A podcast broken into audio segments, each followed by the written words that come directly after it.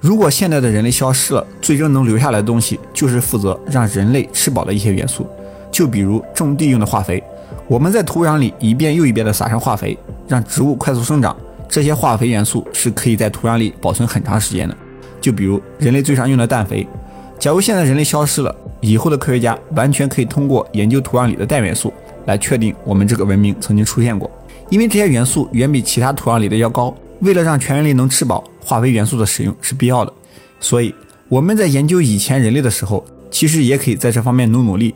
不过，目前还没有比较有价值的发现。我们前面其实有说到塑料，塑料在大自然中完全没有办法降解，但是会被不断的分解成小碎块，只要它不消失，就有可能被发现。所以现在人类使用的塑料制品，在未来也是能作为一种证据的。而且塑料完全是人工合成的，大自然是造不出来这东西的。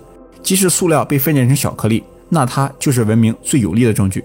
未来的科学家如果能发现塑料，那应该也能得个神秘大奖。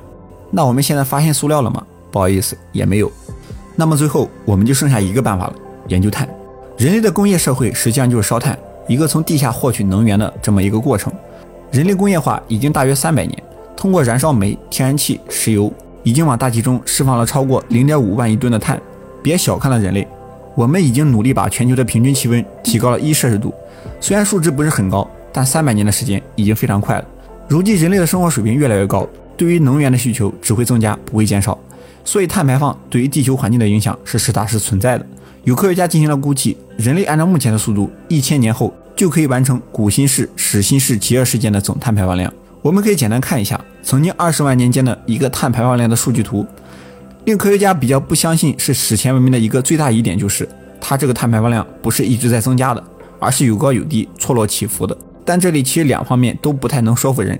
假如之前的文明确实存在，他们也意识到了碳排放对于地球的影响，然后开始和现在人类一样节能减排，碳排放量就减少了，然后生产力却下降了。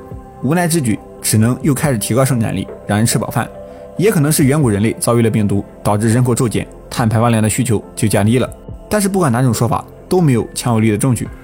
其实我们人类还有不少东西可以留给后人研究，比如依靠人类生活的动物，在人类文明的高速发展阶段，它们的数量也在急剧升高。